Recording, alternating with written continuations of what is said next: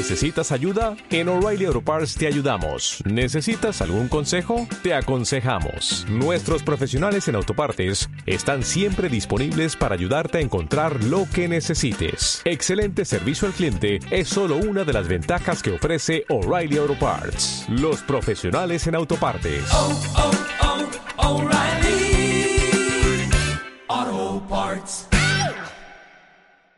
Bienvenidos a Radio Diámetro.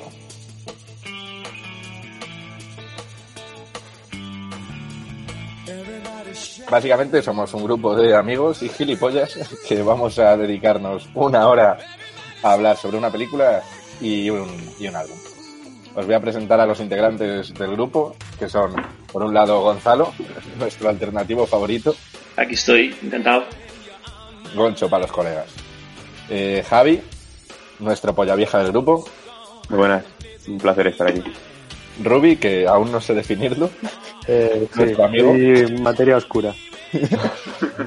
Y un servidor. Eh, soy Pablo y eh, espero que os guste.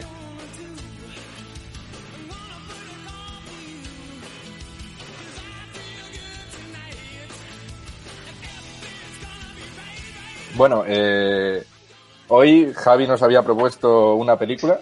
Me gustaría que nos dijese un poco datos de cuál es y nos dedicaremos a decir sus normalidades sobre ella. Venga, pues vamos a empezar hablando de la película, si os parece. Muy bien. Eh, el apartamento, un clásico entre los clásicos. Al final los clásicos, bueno, son clásicos porque porque llaman clásicos, ¿no? Pero Clásicos porque gente como tú. mortales. A ver, un clásico para pero los bueno, amantes de los pollas viejas. Yo es que no veía películas en blanco y negro, tío.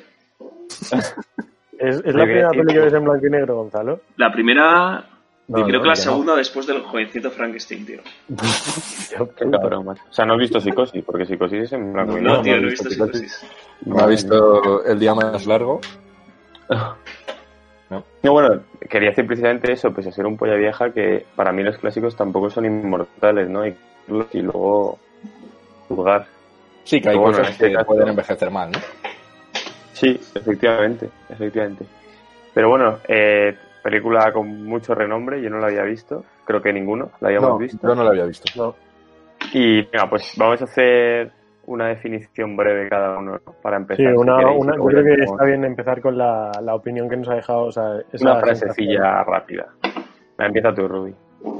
Vale, eh, yo creo que, mm, que voy a ser el más crítico negativo con ella, pero porque no he conectado con ella. O sea, me parece una película construida al milímetro, pero que no me ha conseguido hacer eso que me gusta a mí tanto, que es que me eh, haga conectar identificándome.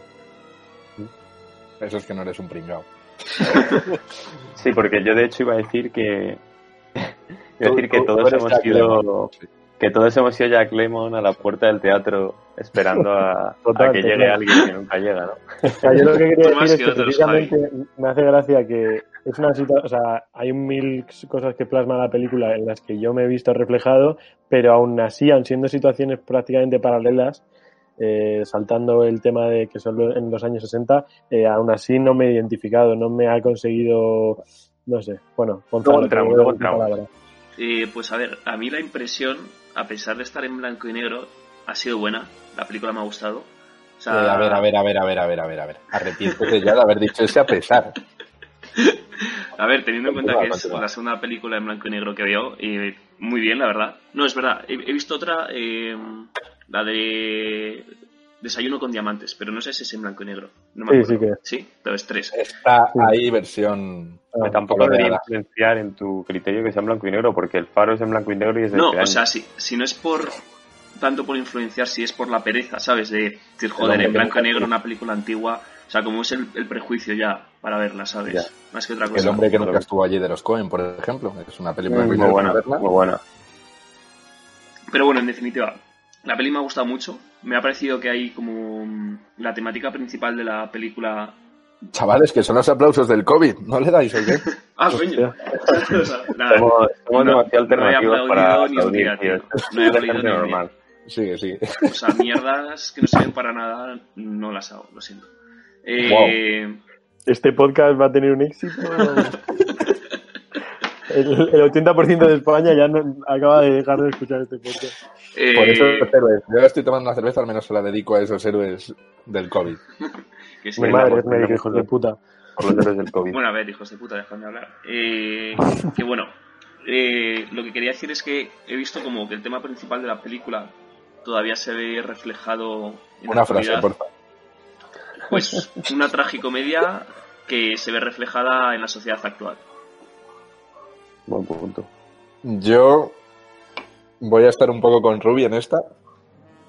A mí me ha gustado, me ha parecido divertida, pero me pasa algo y me pasa mucho además con pelis eh, 60, 70, ya en los 80 me empieza a cambiar, no en todas obviamente, en las que sí, todo está muy bien construido, las, eh, las atmósferas, los personajes, tal, pero me da la sensación, y sobre todo en las comedias, que tiende a la sobreactuación. Y Jack Lemmon está ahí justo siempre en el borde.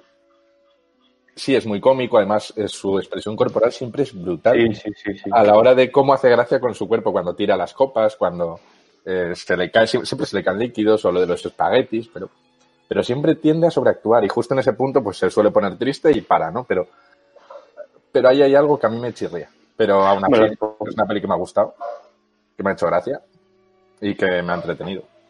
Dale, Javi. Creo que las comedias siempre están más tratadas, ¿no? Que al final paran un poco de la realidad, pero no creo que a lo mejor que sea por ser de los 60 o ser de los 70.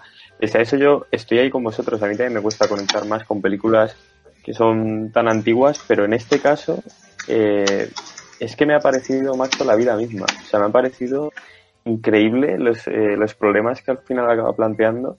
Al final la película es de hace 60 años, ¿no? Y yo he habido cosas que digo, hostia, es que esto lo he pensado yo, es que esto me ha pasado a mí, es que esto me he sentido que, que este hombre, ¿no? Entonces eso es lo que me ha parecido, me ha parecido increíble. A mí me, da la sensación de que me estás intentando decir que eres un pringao. A ver, ¿es Jack Lemon un pringao? Quiere decir, sí es un pringao, pero es que todos hemos sido un pringao en algún momento, ¿no? Todos hemos tenido nuestro momento Jack Lemon. Totalmente, no, no, no, ¿No? no lo discuto. Incluso con, con la actriz, que ahora no, no, no me lo tengo aquí, con Shirley, Shirley. MacLaine, que por La cierto muy Shirley. guapa. Ya, tío, es una cosa que quería preguntar. ¿Vosotros Lo guapa que creéis, ¿Vosotros creéis que nuestros abuelos se hacen con Shirley? Hombre, alguna habrá caído, digo yo, ¿no? No lo sé. Yo creo que se masturbaban, yo creo que nuestros abuelos eran mucho más de imaginación. Nosotros asi- asimilamos, damos por hecho que A la imagen. pantalla igual es. Pero yo creo que nunca lo he preguntado. Yo quiero que Yo nunca lo he mueran mis preguntado. abuelos. Hombre, es que hacer esa pregunta, tío, un Jack yo es un poco duro. Yo nunca Yo lo pregunté. también me imagino que, que los, los catálogos de lencería del corte inglés existían, ¿sabes? Y supongo que sería algo De todo se podía Estaban muy pegajosos. a tener en Ah. cuenta. Nos vamos del tema. Yo sé de una abuela al que se lo preguntaría y no es el mío. Es el de Javi. A ver, Preferiría seguimos, que no lo hicieras, ¿no? seguimos Bueno. con el tema que Seguimos, sí que nos seguimos. estamos Sí, sí, sí. viendo un poco cómo va a pasar durante todas Sí. las veces que hagamos esto. Eso es así. Ya os lo dije, un par de gilipollas hablando de algo que les gusta. Eh, pues es eso, es un pringao. Le hacen un pringao a la sociedad, que seguro que Gonzalo nos va a meter por ahí. Totalmente. Es decisión propia. Totalmente. Eh, yo lo que quería decir sobre eso, que ya, bueno, yo soy más intenso con estas cosas, eh, pero quería hablar sobre las relaciones jerárquicas en la sociedad, que es a mí lo que, mm, lo que he visto reflejado y que me ha sorprendido que en los 60 ya se reflejase en el cine, como se refleja a día de hoy también. En el hecho de que tanto el protagonista Lemon como, como la chica eh, están totalmente condicionados por eh, posiciones jerárquicas de superioridad, que es el, en este caso, en un primer momento los superiores, eh, los directivos, y en un segundo lugar el jefe, el, el dueño de la empresa. Eh, y es como para mí el tema principal de la, de la película, que es lo que me ha hecho como reflexionar. es el tema principal. Sí, sobre todo, eh, o sea, a lo mejor aquí me estoy tirando un triple, ¿vale? Pero también yo he visto quizás una cierta relación, que intento hacer esa metáfora entre el sexo y el poder. Es decir, eh, llega a tal punto el sometimiento de, o sea, cómo están sometidos los protagonistas al poder, que, o sea, es que la trama de la película es que están los directivos follando en casa de Jack Lemon y él ni puede estar en su casa, o sea, en su propia casa está a tal nivel sometido, le, le chantajean, le, al final prácticamente le obligan a, a esa situación. Y, y, bueno, la chica, pues eso, también prácticamente hasta el borde. Bueno, lo siento, pero vamos a hacer spoilers, ¿no? Es decir, No, no, aquí no, Sí, hay- sí, sí. que no la haya visto, pues ha tenido tiempo. Lo siento mucho. O paras el este, la ves y ya te lo pones. Para el vídeo. Al Pero final bueno, eso muere. que la, la chica, pues, al punto de, del suicidio, ¿no? Entonces, Sí, sexo y poder. De, to- Pues de todas formas, yo, lo siento, eh, te, voy a, te voy a parar guerra, pero es que, o sea, quería comentar, porque al final, o sea, más que, o sea, obviamente están sometidos, pero también ellos, eh, o sea, a ver, también hay, hay un, di- un debate ahí, pero yo creo que se dejan someter en cuanto a que, o sea, Jack Lemon obviamente no es de repente, no es que le entren a robar ni le entran a, o sea, él está cediendo su casa porque él, él claramente eh, tiene en su mente que él lo que quiere es el, llegar arriba. Claro, es, es lo que tiene, o sea, sí, uno, de uno de los temas que quería exponer yo también, que es relacionado mucho con esto, es el tema de eh, poner eh, el éxito laboral o el éxito, lo que considera el éxito americano de ese sueño americano de conseguir tener tu despacho, La conseguir escala de valores individual, diría yo, incluso. sí, ponerlo po- como valor máximo antes que, yo que sé, que tu salud, porque cuando se queda fuera, por ejemplo, cuando está resfriado, se queda toda la noche en el banco ese, que esa escena es brutal, eh, que es de lo que más me gusta. Eh, luego, no sé, o sea, como, como ese, y cómo esas cosas siguen existiendo hoy, o sea, yo no sé cuántos de aquí os habéis planteado eh, si realmente estáis haciendo algo que poniendo por delante vues- vuestros intereses, vuestra salud mental, antes que esa eh, éxito laboral, por ejemplo, o esa cosa que queréis alcanzar. En tanto, y sobre todo, por ejemplo, Gonzalo y Javi, no quiero decir que vuestra carrera eh, se asocia a ello, pero conozco tanta gente que ha hecho, por ejemplo, eh, pues de carreras del mismo tema y que lo único que valoran Inciso, por ejemplo- inciso. Estudiamos Vale. derecho ya de, pero no somos fachas. ya Verdad, sería un derecho de- Me encanta el inciso. Me gustaría también aclararlo en el, en el primer episodio. Puedes continuar. Pero bueno, sí, yo entiendo, entiendo lo que dices, entiendo lo que dices. No, la, no, la no, ambición, no, ¿no? pero también hasta cierto punto él está siendo prácticamente esclavizado al final por su trabajo y no solo Pero- por ello, sino por sus jefes, porque ya al final es una amenaza. O sea, al final es una o haces esto o te quedas sin el puesto, ¿sabes lo que te digo? Claro, pero aquí es. eh, tú has entrado en una historia ya a mitad de ella. El tío ya tiene a cuatro tíos que están usando su apartamento de picadero.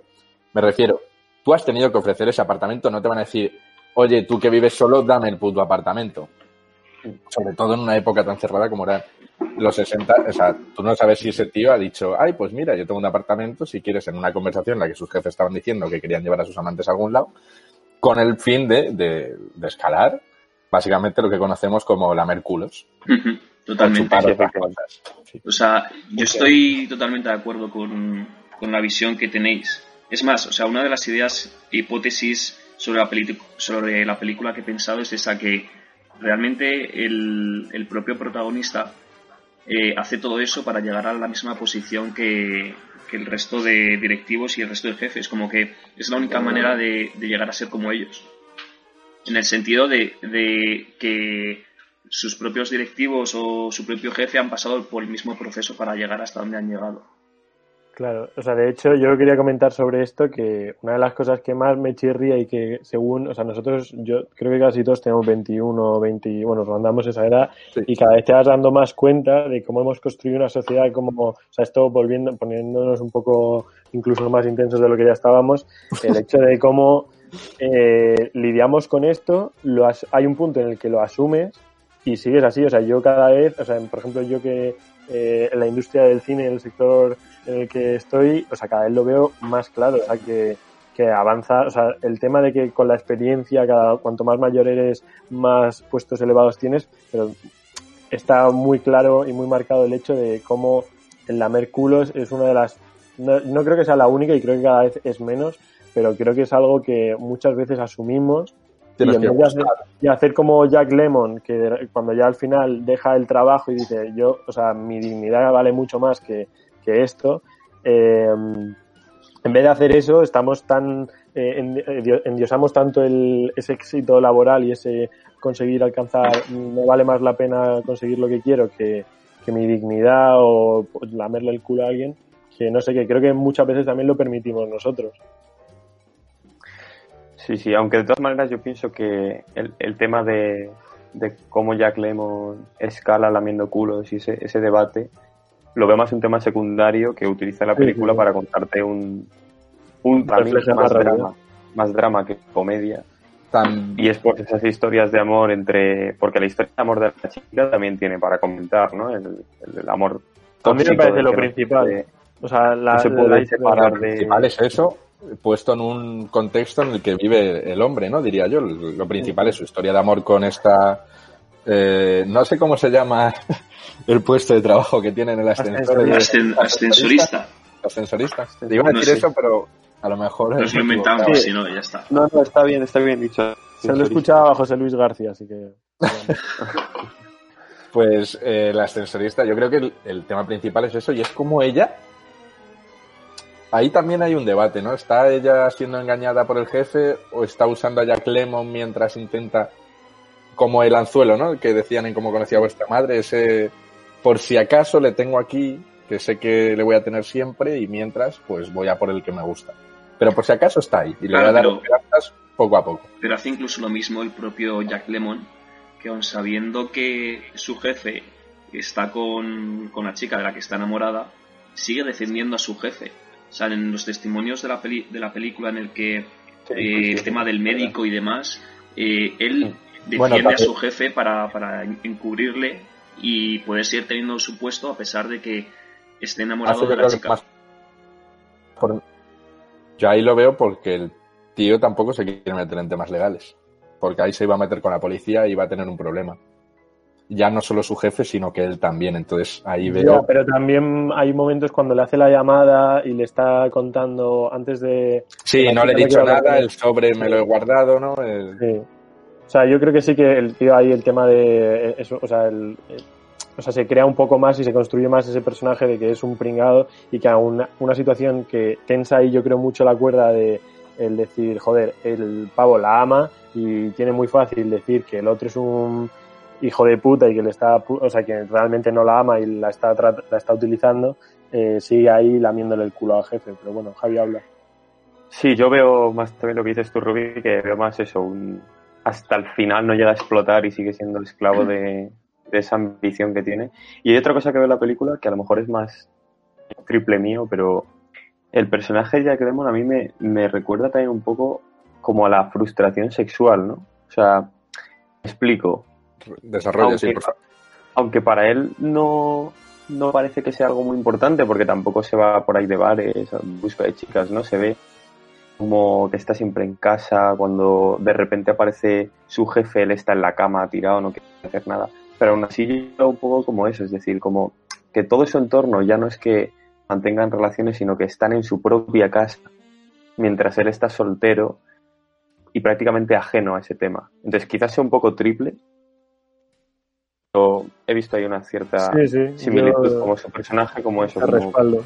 Puede ser, eso tendrías que preguntarle a Billy Wilder, a nuestro amigo A el quiso Billy. Wilder, A ver qué quiso decir. porque el guion está, es suyo, ¿no? Sí, Sí. todos los guiones. Yo son creo que sí. Sí, escrito y Bueno, Billy. Wilder tiene, no todos los guiones son suyos, tiene ¿No? el, de, el de cómo era con eh, Raymond, Raymond, eh, ah, ah, ah, joder, Charles Raymond, ¿cómo se llamaba? Joder, el del cine negro. No idea, Raymond Chandler. pero Con Raymond Chandler tienen una peli juntos en la que Raymond Chandler es el que escribe el guion, que es La Perdición. ¿Pero la dirigen los dos o cómo? No sé quién es Raymond Chandler. Ah, no, lo, lo escribieron juntos. Ah, no, la dirigió, pero sí, estuvo con el guion también. Sea, yo lo que cuenta- tengo es- escuchado de Billy Wilder es que todas las películas que él ha dirigido las ha escrito él, que es algo muy complicado y sobre todo con todas las pelis que ha hecho. Lo que cuenta la historia es que Billy Wilder a Raymond, Char- eh, eh, a Raymond Chandler cuando crearon esta película es que por lo visto el que escribía era Raymond Chandler y simplemente Billy Wilder lo que hacía era meterle una presión sobrehumana y por lo visto, aunque Raymond Chandler pues lo agradeció, hubo broncas eh, espectaculares entre los dos debido a esto, de lo controlador que era. Ya, ya. También Raymond Chandler dice que es la mejor película, el mejor guion que hizo nunca. Joder, Sí, estos sí, judíos, supuestamente. Es una peli recomendación para ver, por si a alguien le gusta el cine negro. Y Sí, la verdad es que la filmografía de Billy Wilder parece bastante, bastante apetecible. 14 actores con nominación a los Oscar. Wow. 14 películas distintas. ¿eh? Ya, ya. Bueno, pues son Bueno, pollas viejas de, los de Oscars. hecho, esta se llevó el Oscar, ¿no? Sí, sí. Yo, o sea, esto para futuros programas, eh, cuando hable de Oscars, lo hablo como cualquier premio más, eh, no le doy mayor importancia, ¿vale? Está bien, está bien. ¿Vale? O sea, Anarquía. hay cosas, no, hay cosas muy discutibles en los Oscars Sí, sí, sí. Sin duda. y no vamos a entrar hoy. Ya podemos entrar en Rocky y otras cosas. Qué hater, tío. Eh, Taxi Driver no la ganó. Eh, bueno, veo que nos vamos por los laureles. Quería comentar también un tema que, mm, que yo creo, o sea, el- claramente, como hemos hablado, la trama principal es eh, esta relación y esos, ese trato del amor de cómo dos personas eh, solas, que son el, la ascensorista y Jack Lemon, eh, bueno, todo ese tema, como cuando hablan, por ejemplo, del tema del suicidio, de los dos cuando están en una Justo. situación Yo también quería hablar de eso, o sea, que eh, viene perfecto. sí, de la romantización del suicidio. O sea, no creo que se romantice el suicidio, pero sí creo que, o sea, como tema, quería hablar de cómo eh, muchas veces se expone este, estos desamores que yo creo que tampoco puedo eh, hablar yo en nombre de todo el mundo ni generalizar y que no puedo saber lo que ha sentido todo el mundo, pero como algo que, mm, que no sé si se busca como algo eh, pues para, para que sea más dramático o no, pero por ejemplo yo el, el suicidio de ella eh, no lo veo tan justificado, no me lo creí tanto. Y entonces ahí me parece que se romantiza negativamente ese suicidio, aunque creo que para el guion está bien, eh, pero no, no me parece tan, es de las cosas que dentro del guion, lo bien construido que está, eh, menos real, no es realista, pero no, no lo, Sí, no lo sí, trago. a mí también me chirrió porque yo, yo además pensaba que lo que iba a ver era, eh, como los americanos, todo este tema de recetas, tienen su nombre en las pastillas. Yo, de hecho, yo lo que, lo que pensaba que iba a pasar era que se iba a dar cuenta de qué apartamento era. No veía Justo, esa, justo. esa discusión que tiene con, con el jefe suficiente para llevarte al suicidio, pero claro. Es lo que dices, no puedes ponerte Ya. en la piel de todas las personas. También estamos hablando de un cine que aunque ya lleven bastantes años de historia de cine, eh, sigue siendo un cine bastante, en cuanto a escritura, guion y tal, muy extremo en cuanto a los sentimientos. No es muy real. No hay películas con que tú puedas decir, joder, esa depresión me la creo. Es muy, a mí es la sensación y es lo que decía al principio de con Jack Lemmon, cómo me da la sensación de ser muy extremista en, y cómo se llega a sobreactuar. Y creo que eso es tema de la época, pero eso ya es mi visión. Bueno, es cierto, pero a mí la verdad es que la representación de Jack Lemmon me parece brillante. A mí tampoco me parece tan sobreactuado. O sea, es decir, es cierto que gesticula mucho, pero al final es como su personaje, ¿no? Porque el resto de personajes tampoco están tan, tan sobreactuados. Y yo a él sí que me lo termino de creer, la verdad. Y del tema del suicidio, quizás sea cierto que el problema es que no hay tiempo entender la relación que tiene la secretaria con el jefe, ¿no? Quizás no lleguemos a, a meternos tanto como para comprender el suicidio, pero también, como decíamos, cada persona tendrá sus circunstancias y, y su nivel de sensibilidad, su, etcétera, etcétera, ¿no? Pero es cierto que en una película quizás te tienen que dar más a lo que abrazarte para, No, es que-. Entonces, una película de dos horas era una película larguísima, que eso es algo a lo que ahora estamos como es la, la media, dos horas, dos horas y veinte, creo que es, que es la media de las películas a día de hoy, dos horas y veinte, dos horas y media. Entonces era una película larguísima, ¿sabes? No, no quería hacer lo que el viento se llevó, yo creo. El hombre. Yo lo que habla. yo lo que iba a decir con el tema del suicidio, yo estoy Justo. con, con Rudy, pero yo en vez de decir que se romantiza, yo creo que se banaliza. O sea, a día de hoy es un tema súper tabú. Y hay una escena que a mí me, chocó mucho, que es cuando el, el Jack Lemon empieza a hablar sobre su, su intento de suicidio, que acaba en un, en un disparo en la rodilla.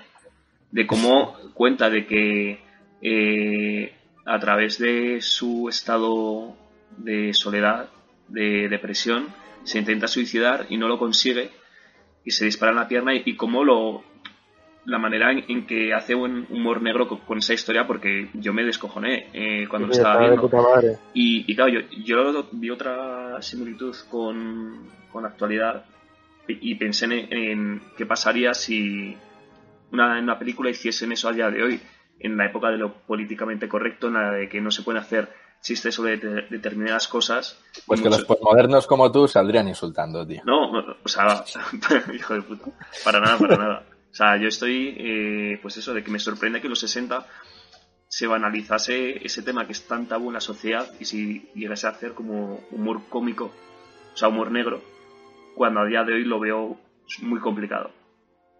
Yo creo que, aunque se parezca que a día de hoy sea muy complicado de plantear por lo que tú dices de lo políticamente correcto, yo creo que en aquella época, en los 60, era una televisión mucho más inocente y, y ese tipo de cosas yo creo que plantearlas en el cine, es decir, yo creo que a través de la comedia está camuflando cosas bastante, o sea, sentimientos, ideas y, por ejemplo, el suicidio, que también se ve reflejado bastante eh, heavy para la sociedad de, aquel momento, ¿no? Eh, por eso yo creo que la peli debió, porque claro, estamos hablando desde nuestra perspectiva de veinte y pico años, yo creo que debió ser un impacto. Sí, sí, yo, creo que... Dale, dale, Ruby. No, solo iba a decir que precisamente esto es lo que más me gusta de la película, o sea, las cosas más positivas que saco es a mí, o sea, mm, proyectándome en el pasado me hubiese encantado estar ahí y tener la posibilidad de ser esas primeras personas que, porque justo ahí se pasa una época, o sea, él tarda creo que bastante tiempo hasta que saque esta peli justo por temas de censura eh, y de hecho fue criticada no fue criticada positivamente y se le dio los premios que fue, pero también se criticó muy negativamente. O sea, lo que quiero decir es eh, cómo esa gente que, a ver, que en los 60 tampoco están rupturistas, o sea, si te vas mucho más atrás con pintores como Da Vinci que hacen esas críticas eh, encubiertas, por ejemplo, él, eh, Billy Wilder lo hace con la comedia y, y me parece fantástico cómo haces eso y, habrá gente y mucha gente que no se daría cuenta y que no, no se estaría dando cuenta de lo que está hablando realmente. Eh, y a mí eso es lo que más, o sea, la lectura, no la lectura más positiva, pero lo que más me gusta es decir, joder, eh, este consigue hacer eso, que hoy en día es muy fácil hacer estas críticas porque tenemos todo este conocimiento y porque tenemos mucha más capacidad de pensar libremente, pero entonces yo creo que no era tan fácil. A lo mejor en Estados Unidos o Nueva York sí que era más fácil, pero... Totalmente de acuerdo. Mira, sí. a Javi. No, iba a decir que vamos a decir un par de ideas más cada uno. Yo creo que el y iba a cerrar ya al disco. Yo solo quería decir una, una, una cosa muy breve antes de ahora te la palabra a Pablo. Iba a decir que, que una apreciación ya a nivel de cine y que me gusta a mí mucho, que se nota cuando estás viendo cine antiguo en la pausa. Y es que yo creo que antes, tanto las, también por la sociedad que era, ahora queremos todo al instante, queremos consumirlo rápido, queremos acción. Y yo creo que el cine en, tres capítulos, sí. Claro, antes se cuidaba mucho más los detalles. A lo mejor hay una escena que no te está aportando gran cosa a la historia, pero sí que te está metiendo en la historia. A lo mejor simplemente el tío caminando hacia la puerta o el tío cogiendo algo. Hay más pausa, solo quería decir eso, que hay más pausa y a mí personalmente es algo que agradezco mucho en las películas.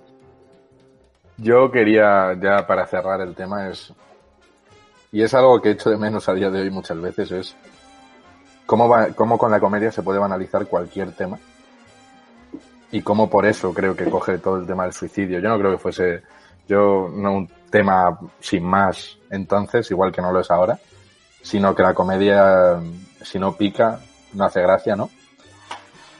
Y que ojalá hubiese más Billy Wilders a día de hoy y menos me apilas Di nombres, di nombres. No, diré nombres. Y es algo a admirar que alguien pueda desafiar un establishment y más en Estados Unidos con la, con la sociedad puritana que hay, hablar de todo este tema sin problema. Y bueno, si alguno tiene algo más que compartir, que hable ahora al calle para siempre. Yo estoy hablando sin tener ni puta idea de cine, o sea que no tengo nada más que decir. Vale, yo simplemente mis opiniones sin tampoco ser un pro. Todo eso se lo dejamos a Ruby que es el que entiende Es movida. verdad, estamos con un casi licenciado. Un tema que os quiero comentar también, o sea, yo es que creo que, o sea, yo por ejemplo en música me considero que no tengo el, la parte técnica, o sea, yo nunca, eh, no todavía no sé tocar un puto instrumento aparte de la flauta dulce. Y Bueno, da igual. olvidado. Eh, Lo que quiero decir es o sea, que creo que no es importante al final lo que estudio, o sea, yo considero que hay gente en, en mi carrera que está a punto de licenciarse y no tiene ni puta idea. Y no, de-. Eh, me, eh, me he mordido la lengua, no, no. No creo que lo vean, o sea, que lo puedes decir. No, no, somos una generación fantástica, de verdad. Eh, no, pero, pero joder, que, que- que no, tiene, no tiene nada que ver. Yo creo que al final tiene que ver con la visión de una persona y las experiencias, lo que te hace, o sea, la capacidad de apreciación, yo creo que es lo más importante, a pesar de que sepas o no. Venga, eh, sí, el moderador. Bueno, eh, y ahora eh, la segunda parte, como veréis, si esto no nos da por hacerlo, ya que no nos vais a escuchar ni Dios. eh, la segunda parte del programa será hablar de un disco. En este caso lo eligió Gonzalo, Sí, así que si nos expone un poco, introduce, año, artista, título. elegí el segundo álbum de estudio del último vecino, que es Voces, que se grabó en 2016. Y he querido elegir este disco como para el primer eh, capítulo, porque creo que es un disco que ha marcado como el, el siglo XXI en la música en España.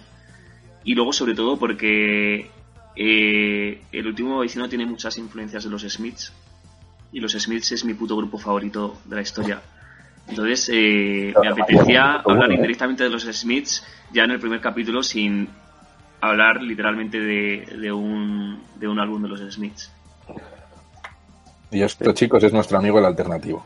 Es lo que tenía que nombrar a los Smiths en el minuto uno de haber empezado a hablar Obviamente. de- ¿A poco? del disco. Vale, si queréis hacemos otra vez Pues- lo mismo que antes y soltamos un poco una opinión breve sobre el disco. Parece. Y ahora empieza Javi Ahí. porque me sale de los huevos y no soy el moderador. Me parece perfecto. Vale, yo iba a decir que, que no sabía que Morrissey tenía un primo español. Gerard, eso es un cumplido. Comparte es un cumplido, eh, no, es, no es faltoso a... Vamos, ya vamos a hablar largo y tendido de, de las influencias, pero salta a la vista. Y no es malo, no es un insulto ni mucho menos. Me ha gustado mucho el disco, pero ya está, solo quería... Esa es mi, mi frase. Así que doy paso a Pablo Guerra. Yo quería decir, los sintetizadores son maravillosos. Punto, ya está. No tengo nada más que decir sobre este disco. Ahora comentaré el resto, pero esa es mi frase. Los sintetizadores son maravillosos. Vale, pues yo sigo y a mí me ha gustado mucho, pero es verdad que he tenido una sensación de, o sea, yo ya mm, lo conocía porque me lo enseñó una amiga canaria que se llama Ali, desde aquí un saludo a las Islas Canarias. Eh, y solo, o sea, Africanos no, ¿eh? Aquí no. eh, me, me moló mucho, el COVID. Me moló mucho, pero es verdad que eh, es un disco que me ha ido, bueno, no sé, creo que es una crítica de mierda, pero me ha ido gustando mucho más. Al principio menos, me gustaba más individualmente y menos colectivamente, y según lo he ido escuchando me gusta más como disco que como canciones individuales. Sí, o sea, yo eh, tengo una opinión parecida a la de Ruby. Yo la primera vez que escuché al último vecino me pareció prácticamente una puta mierda. Y, y de, y de Esa no es mi hecho, opinión, ¿eh? y de, y de- Guau. y- y de- y de hecho, eh, al primer concierto que fuimos, que fui con Pablo en, en la sala BAT, yo to- Maravilloso. todavía no era un gran fan del último vecino, o sea, así que, bueno, era un, además, eh, el típico mal fan, solo me sabía mi chulo, ¿sabes? Eh, A ver, a ver, a ver, a ver, a ver, a ver, a ver, a ver. Bueno, No eh, insultemos a mi chulo, que es no, maravillosa. no, sí, sí, es maravillosa, pero es como Ah, saberse el hit, ¿sabes? Y, y luego cuando le fui, o sea, justo después del concierto, justo después del concierto, que fue cuando me envolvió eh, su música, fue cua- cuando ya empecé a escucharlo en mi casa bien, con letras y demás, y, y ya me flipó. En tu casa nueva. Mi casa nueva. Buen chiste. Eh, antes de ponernos con, el, con la carne, eh, a pesar de que Gerard es vegano, eh, quería, Gerard es todo lo moderno que se pueda ser, ¿vale? quería contar quería contar una anécdota porque es muy graciosa y no puede quedarse sin contarse y es simplemente esta chica que me lo recomendó los dos hablamos de que Gerard el cantante de Gerard último Alegre. vecino Gerard Alegre eh, tiene una cara tiene una cara de... eh, no, o sea, a mí no, no nos parecía humano y encima no... O sea, ¿vosotros sabéis decir qué edad tiene? Hostia, Así, eh, Tío, debe Es tener muy raro. o sea, en realidad debe tener como 29, pero parece que tiene entre Sí, yo creo que 25 y, y envejecido. 42. es verdad. Ya, pero a lo mejor no. Bueno, decir, decir. Yo diría que tiene unos 35. Ahora me vas a decir tú la edad, espero, ¿no? Bueno, seguid, seguid. ¿Ibas a- ¿Iba a decir algo Gonzalo o no? No, no, no, no iba a decir nada. Vale, Yo es Javi. que, bueno, tengo, tengo aquí su cara delante, porque la verdad no he visto su cara, la acabo de buscar en Google, porque yo no estaba muy, muy familiarizado con el grupo, me de lo conocía, 35. Gonzalo me lo había pasado, y yo diría que está en los 30, ¿no? La década de los 30. Yo de- diría que debe tener 29. Yo Pues espero que tenga 32. La historia es que cuando pasó esto, eh, nos, empe- nos empezamos a preguntar la edad a mi amiga y yo, y yo, como un puto psicópata que soy, porque soy un psicópata, os lo confieso ahora mismo, eh, me puse a buscar la edad. Me, me puse a buscar la edad a saco en entrevistas, eh, mm, por internet, por cualquier lado. Wikipedia, obviamente, no tenía su edad. Eh, al final, lo que hice fue comentarle en una foto. Le dije, Gerard, dime tu puta edad. Y me respondió al segundo, al- al- dices, eh, por mensaje directo, me habló por mensaje directo. Y estuve hablando, es que voy a sacar un momento. Eh, Y No voy a que tienes aún guardado esa conversación. Sí, obviamente. Maravilloso. ¿De qué año estamos Eh, hablando? No, ha sido este año, eh, ha sido Ah, este es este verano. año. creo. Eh, el último. A ver. Es que la, la hablé de hecho al último vecino, creo. Sí, puede ser. Joder, espérate que ahora. Bueno, esto se puede. Como esto lo podemos Bueno, podemos ir comentando en lo que saca la conversación. Vale. Eh, Eh, espera, espera, me- parece que lo tiene. me- no, no, no, ya está, ya está, ya está. ya Vale. Eh, me dice, eh, hola, ¿por qué me has preguntado esto? Y le digo, Gerard, de verdad, necesito saberlo. He buscado en todas las bibliotecas del espacio europeo y también en varios kioscos de Laponia. En ningún lado hay registros sobre tu edad o tu procedencia. ¿Me puedes ayudar? Me pregunta otra vez, ¿por qué quieres saberlo? Referencia, sí, es de Dice, soy Barcelona. tu yo, soy tu yo, ya, ya, eso es verdad. Eh, soy tu yo del futuro que ha venido para recoger esta información que es de primera necesidad para salvarnos de la extinción total como humanos. Wow. Entiendo que no me quieres dar esta información porque a lo mejor no confías en la raza humana. Pero si lo hicieses me harías un favor. Pero bueno, Me mandó un que te punto, volví a responder lo mismo. me mandó un punto, me mandó un punto que, y, y yo dije, vale, esto es que quiere bola, quiere más historia. Y dije, Gerard, entiendo que todo esto te parece muy raro, pero de verdad me gustaría saber cuándo naciste porque me, me gusta ordenar en mi caóticamente los artistas que escucho en relación a la edad que tienen. Ahí ya mi Ruby sincero. Pero no me respondió. Necesitas No me respondió, lo vio en visto y, y sigo ahí con el tema y le voy a hacer, o sea, como le hablé de lo del tema de la extinción y lo volví a ver en los mensajes directos, dije, tío, sería la polla hablarle ahora en plan, tío, es por esto, es por el coronavirus, eh, dime el puto edad". Gerard del último vecino es el causante del coronavirus. ¿no? Eh, sin ninguna duda. O sea, Claro. podríamos haber estado salvados. Eh, Gerard Alegre, eres enemigo number one de Radio Diámetro. Aunque te seguiremos escuchando. Y ahora vamos a poner a caldo tu disco. No, venga, ahora vamos Yo a no ponernos... puedo tener a caldo este disco. Yo tampoco, tío. Eh, voy a decir un poco eh, por qué. Uno me parece una, un revival, tío, del pop de los 80 súper bien hecho. Sobre todo si escuchas el disco anterior, el homónimo, qué limpio suena este trabajo. Ahora cuando en el indie lo guay es sonar a, a, a sucio, a lofi, eh, bedroom pop, dream y estas gilipolleces de etiquetas, tíos, vamos a dejar de poner etiquetas. Por favor, por favor. Sí, sí, pero ya ha soltado cinco, ¿eh, Guerra? No nos olvidamos. Pero que todo No sabemos de qué está hablando, tío. sucio. Yo digo las Y- etiquetas porque no me entero de una mierda, pero bueno, sí.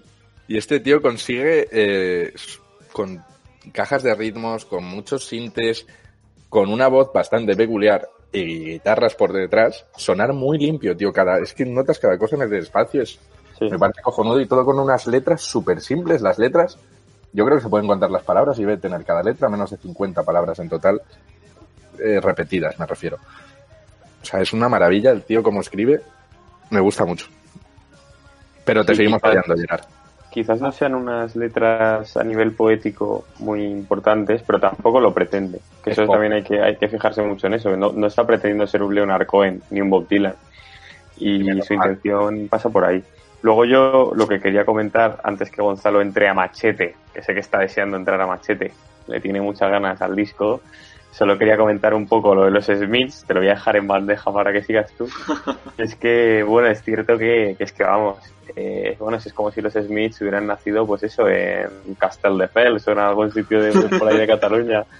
Eh, la guitarra es que suena, vamos, parecidísima a la, a la guitarra de Neymar. Ya no a nivel de composición, a nivel de producción, en plan, los, con los efectos que tiene, la, la, forma en la que suena y demás, es que es súper parecida. Y, y, luego, bueno, pues, pues eh, cosas tan evidentes como, como el segundo tema de La Noche Interminable, que es que el estribillo, vamos, es literalmente la melodía de Some Girls Are Bigger Than Others de Smith, que vamos, supongo que habrá tenido que pagar por utilizar esa melodía, porque es que es, es eh, está hecha aposta, evidentemente, pero es literalmente exacta la melodía. Ya te digo yo que Morrissey se habrá encargado de eso, tío. Morrissey no se le escapa ni una, tío. ¿Será, ¿Será vegano por Morrissey? Ya, yo es lo que me pregunto, tío. ¿Morrissey es vegano? Sí, Morrissey, fue de los primeros, tío. Es muy vegano. Me estáis vacilando, no entiendo Tío, la broma. Morrissey tiene, los Smiths tiene un libro, disco en el, o sea, un libro, un disco eh, Meet is Murder, tío. ¿De qué año es? de 86, puede ser, ¿Sabéis? 86. Te lo digo ahora mismo. Meet is Murder del 85. Es el 85. 85 en el que el tío ya se posicionaba en todo este tema. Y es más, tuvo mucha confrontación con Johnny Marr por precisamente eh, su ideología, eh, Claro, con el tema del veganismo y tal. O sea, un top 3 de, de artistas veganos. Uno sería Morrissey por ser el primero. Dos, Moby por ser un turras. Y tres, Gerard porque te llevamos en el odio de este programa. Eh, una- un inciso antes de que hable ¿No Gonzalo te muy gusta breve. Moby? Pablo Guerra? Moby, sí, sí, me gusta mucho, pero el tío con el... ¿No has visto todos los tatuajes que se ha puesto en el cuerpo con el tema animales? No, tampoco un le sigo tanto. El disco... Conozco el disco importante. Ese, el que no me sale ahora el nombre, el de Porcelain. a mí tampoco me sale el nombre. El de Porcelain, eh, What Does My Heart Feel So Bad, Natural Blues, Sí, sí. eh, no me acuerdo cómo coño se llamaba ese disco, pero maravilloso. Bueno, voy a hacer un inciso antes de que Gonzalo hable porque es simplemente para hablar de que yo creo que, o sea, yo eh, la investigación que he hecho ha sido sobre todo sobre el tema estético de los videoclips y tal, pero pero cuando también he investigado en tema de artículos, gente que le hacía críticas a voces, todo el mundo habla de lo mismo, de eh, se parece a The Smiths, eh, eh, tiene la misma voz que Morrissey y tal. Y es como, a ver, está guay que mencionemos esto y si a Gonzalo le mola el tema, que lo haga ahora, pero que, que tampoco se vuelva un este, que, que, bueno, en realidad, a- hacer la dinámica que queráis, pero como que ha sido todo lo que he visto, digo, joder, va a ser lo mismo que, que la investigación que he hecho en Internet, puede aportar algo nuevo. Pero bueno, que a lo mejor eh, sacamos algo muy interesante de aquí. Sí, A ver, Gonzalo. O sea, yo más que hablar de los Smiths, que yo creo que ya hemos hablado suficiente, yo la, como la investigación que he hecho ha sido más eh, como descifrar sus, sus canciones una a una. Eh, e ir comprendiendo el, el disco en, en la historia que, que va contando poco a poco. Que, bueno, he dicho que no iba a hablar más de los Smiths, pero es inevitable al final. Eh, a lo que me refiero es que es verdad que Morrissey sí que tiene una capacidad eh, de escribir mucho más compleja, pero el tema de hablar de situaciones eh, que son naturales, que son comunes, eh, de relaciones amorosas que, no son como las típicas del típico pop de, yo que sé, Alejandro Sanz, de que cuenta una historia de amor inventada que nadie se cree. O sea, lo, que me mola de, del último edición es eso, de que las historias que cuentan son historias reales que, nos pasan al día a día a todos nosotros. Y en este, en este disco justo hab- habla sobre la historia de, bueno, mi interpretación, claro, a lo mejor luego está hablando de cualquier otra cosa, yo que sé. Pero lo que dice es eh, una historia de amor de, con un chico o una chica que se enamoran, eh, lo dejan y están todo el rato como que vuelven, que no. Y es a mí como, como la temática que, que me he fijado para interpretar el disco, más que buscar detalles fuera de lo, de lo normal.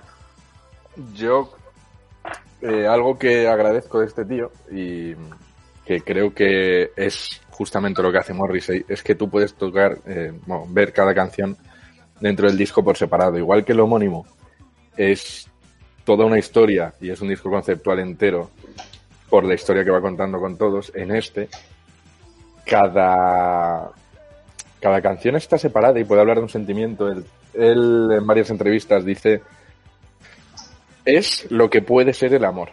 No habla de desamor, sino lo que puede ser el, des- el amor en sí. O sea, el tío lo que puedes sufrir tú en, dentro del amor.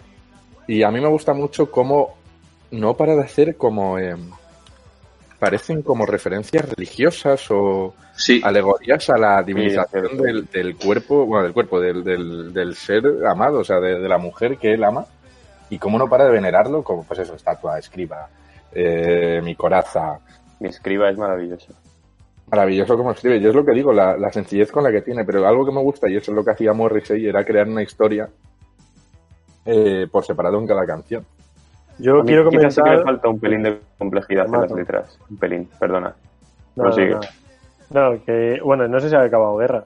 No, ya acaba, ya acaba. Bueno, quería solo comentar que, o sea, justo con todo esto, completando lo que ha dicho Gonzalo, lo que antes había dicho Guerra, fijándote, bueno, habías dicho de las palabras y tal, eh, esto a nivel anecdótico me hacía gracia porque viendo las canciones del álbum, cinco de las nueve eh, tienen el pronombre posesivo mi o las dos eh, palabras mi en cinco de las nueve, o sea, co- cosa que se ve que es un proyecto muy Y personal la nota a mí. como todo, y la nota a mí. Eh, yo, Perdón, claro, es que a nivel técnico, a nivel técnico yo ahí me veo un poco más perdido y Que no, que lo he dicho broma. Ya, ya, ya, no, si, si digo, bueno, pero eh, fijándome en la parte visual y metiéndome en su canal de YouTube, he empezado, o sea, he investigado y salían, eh, tiene tres películas eh, que se llama eh, Voces Films, no sé si las habéis visto, uno, dos y tres, y ya- en las que él da su propia opinión sobre eh, sobre el disco, sobre de dónde sale, y de aquí me salieron varios temas muy interesantes porque él hablaba de cómo eh, para él, eh, cuando él, por ejemplo, escribía, o sea, el sentido que le da, por ejemplo, hablaba de que eh, el escriba le recordaba a una relación que él había tenido, y de hecho eh, me sorprendía que en el videoclip eh, se lo dedicaba a un amigo suyo que supuestamente murió en 2016. Eh, no sé si tiene relación la- el tema o simplemente se lo quiso dedicar. Pero bueno, quiero ir a, a una pregunta que os voy a hacer a vosotros tres, porque él habla de cómo mm, lo o sea, él escribía, grababa el tema y luego, a posteriori, le daba el sentido. Eh, y quería saber eh, para vosotros eh, si a la hora de crear, porque eh, Guerra eh, produce música, no sé si tiene otras facetas artísticas, eh, Javi también, eh, Gonzalo me imagino que también creará cosas, aparte de estudiar Derecho y ADE.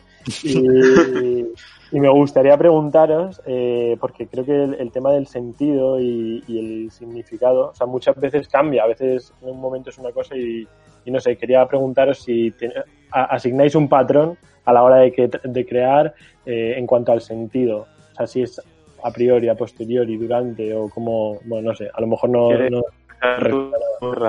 Vale.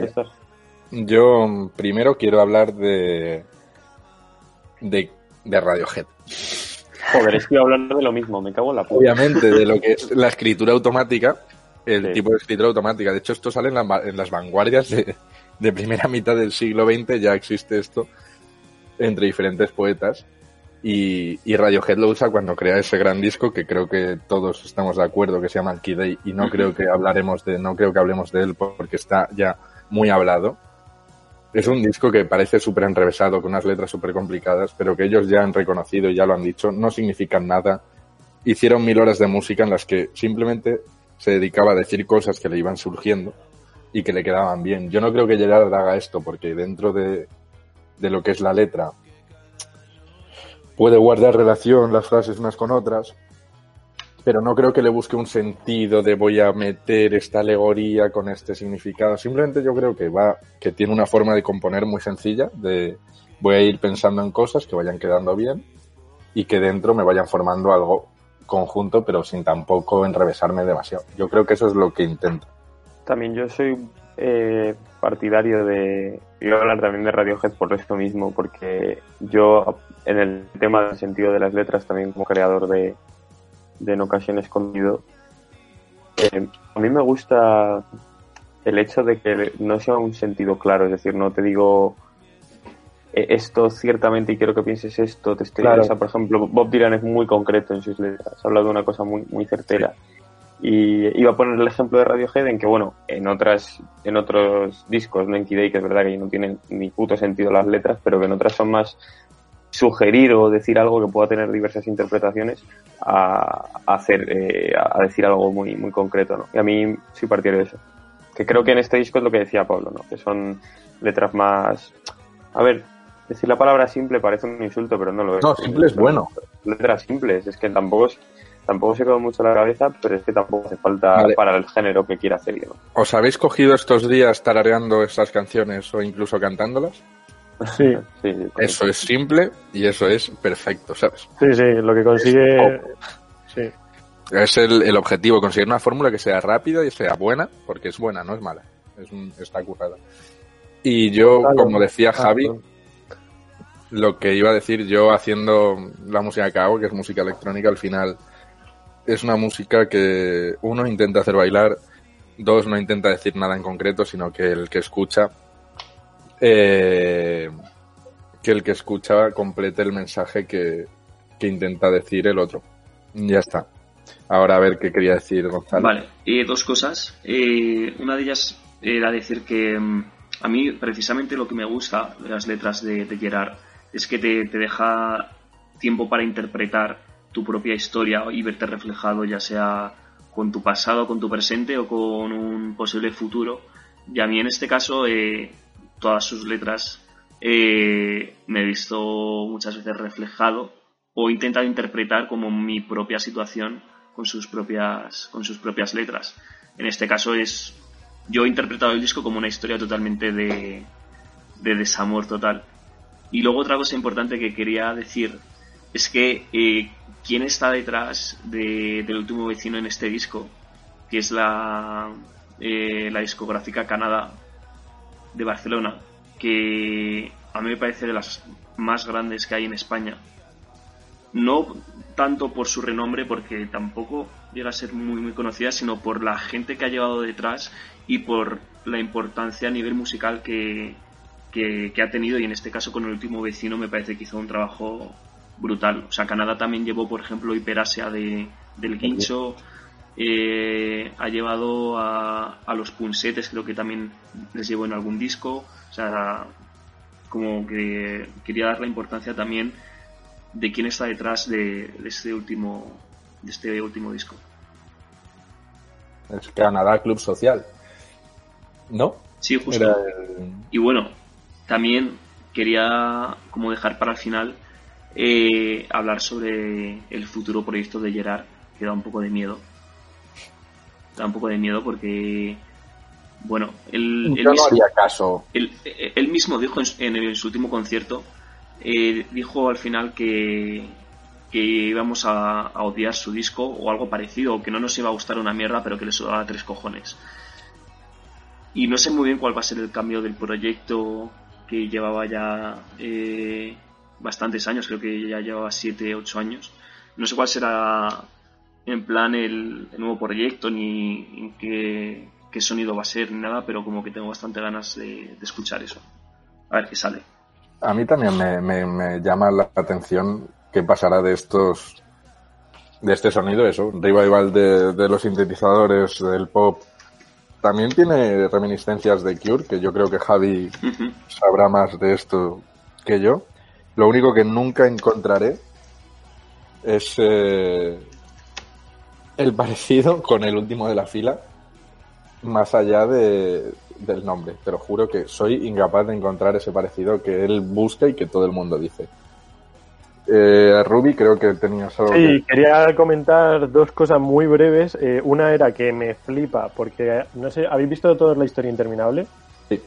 Vale, o sea, claramente con no, la. Yo... Joder, nunca, es... nunca la llegué a terminar. Normal. yo no, yo muy no.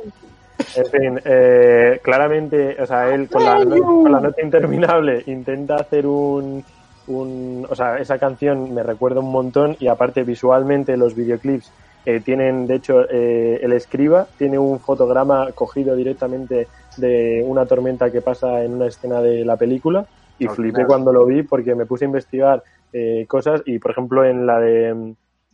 eso, en la del escriba sale eso y y luego casi todas las palabras que hablan, por ejemplo, eh, en La Noche Interminable y en El Escriba sobre todo, hablan mucho de, escenas de la película con la esfinge, eh, la cola de caballo, el brillo del pantano, bueno, que Pues esto me es... ah, Me ¿Eh? acabas de abrir la mente. Siempre le he buscado, llevo este año, esto salió en 2016, yo conocí a este tío en 2017, creo. Llevo buscando sentido a esas palabras mucho tiempo. Tampoco, a mí no me gusta investigar en internet estas cosas, simplemente si se me ocurre o alguien me lo dice, Ya. guay. Increíble, me acabas de, de Ya, dar yo eh, también, la yo cuando clave. lo vi dije, tú qué guapo. Y luego encima fui a, a lo de eh, Voces Films 1, 2 y 3 y en la 1 o en la 2 hablaba él ya de eso y dije, vale, vale, vale. tío, todo el. Es que, es que encima, bueno, en fin. Y, y luego otra cosa que hablabais del tema de cuando mencionaba Gonzalo, bueno, y mencionabais todos que se parece mucho a, a bandas como The Cure o a The Smiths. eh, y como, por ejemplo, Javi se ha fijado que en no sé cuál era, eh, tenía la misma melodía que The Boys. ¿Qué, qué canción has dicho? No sé qué canción. La segunda Eh, el, estribillo el es tema que simplemente quiero que opinéis, eh, ¿qué os parece? Porque a mí me lo plantearon hace poco, que es el tema de que hoy en día eh, es muy difícil eh, crear cosas nuevas. Y yo creo que también, o sea, y que nos avergonzamos cuando la gente crea a partir, a ver, creo que copiar, no, no defiendo copiar, pero creo que, que hay que valorar mucho más y, y no ver tan negativamente el hecho de crear a partir de coger referencias muy claras. No, no coger un poco de referencias, sino coger referencias claras y decir, joder, es que me gusta esto y voy a hacer mi producto a través de esto. Que, ¿cómo, ¿Qué opináis a través de ello? En vez de la cultura.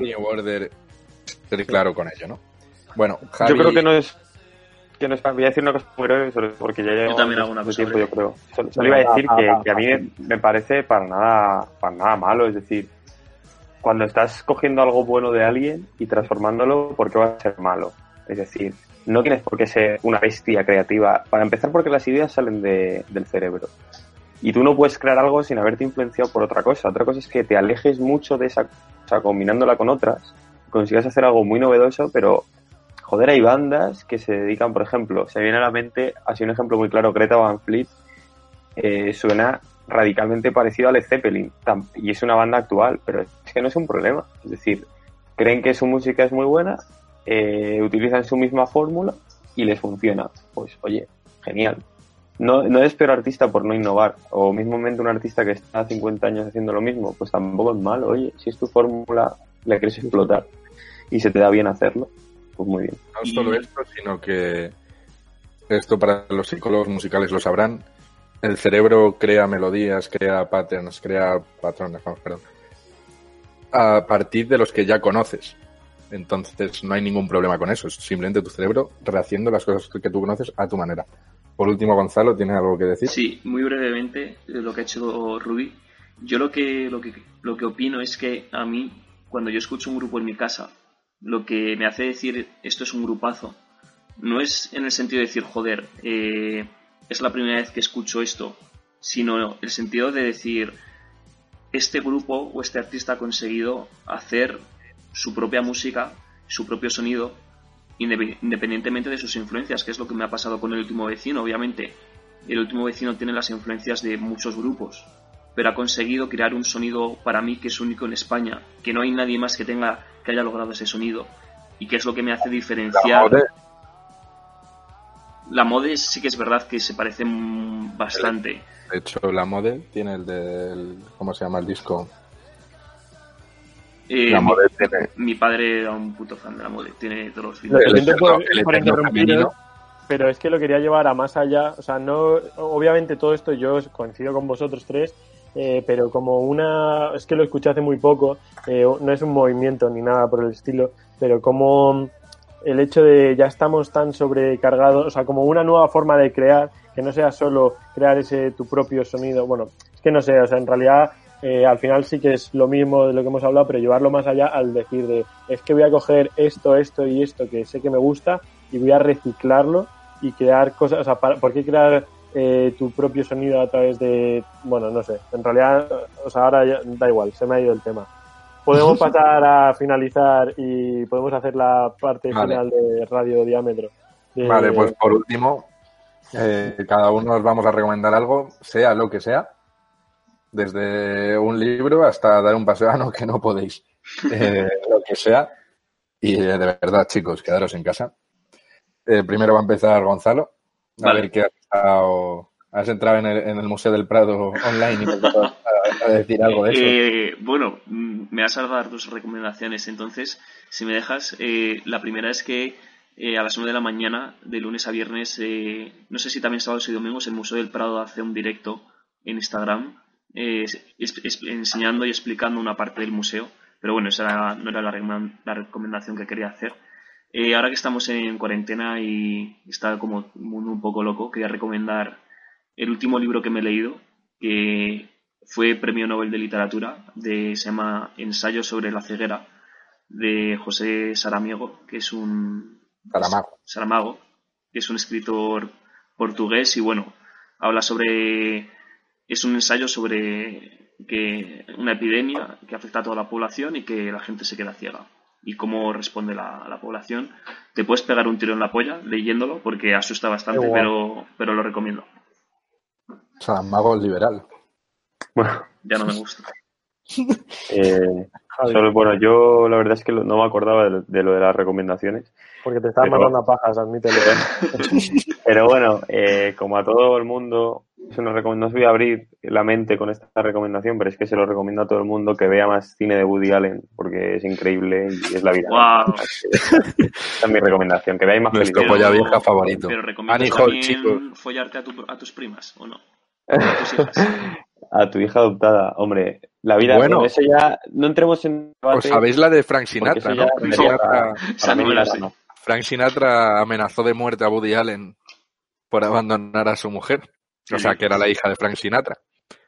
Y Frank Sinatra, con todas sus movidas de la mafia y todos sus hilos, le amenazó de muerte en persona y no me acuerdo la frase, pero la frase era algo así como te, como te vea otra vez te voy a arrancar la cabeza. Wow. Muy mítica esa frase. Así como anécdota.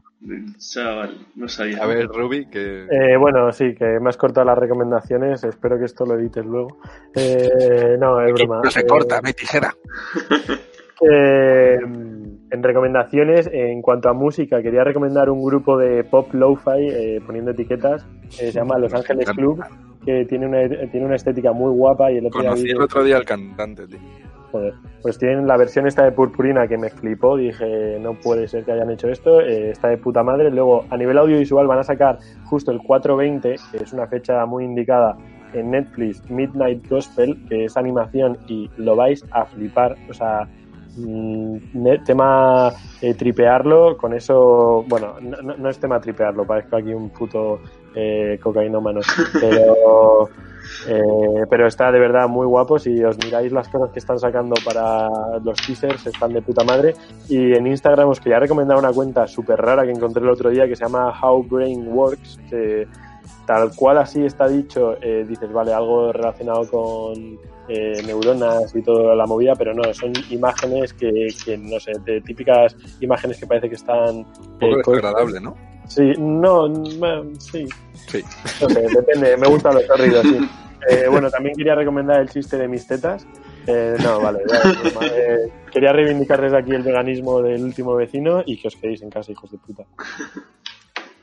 Y bueno, yo quería recomendar una serie que, que bueno, era una serie antigua, de 2011-2012, antigua entre comillas, que bueno, debido al presupuesto y a la audiencia fracasó, pero gracias a nuestro gran empresario Drake, eh, la retomaron el año pasado, se llama Top Boy, Top Boy Summer House y Top Boy.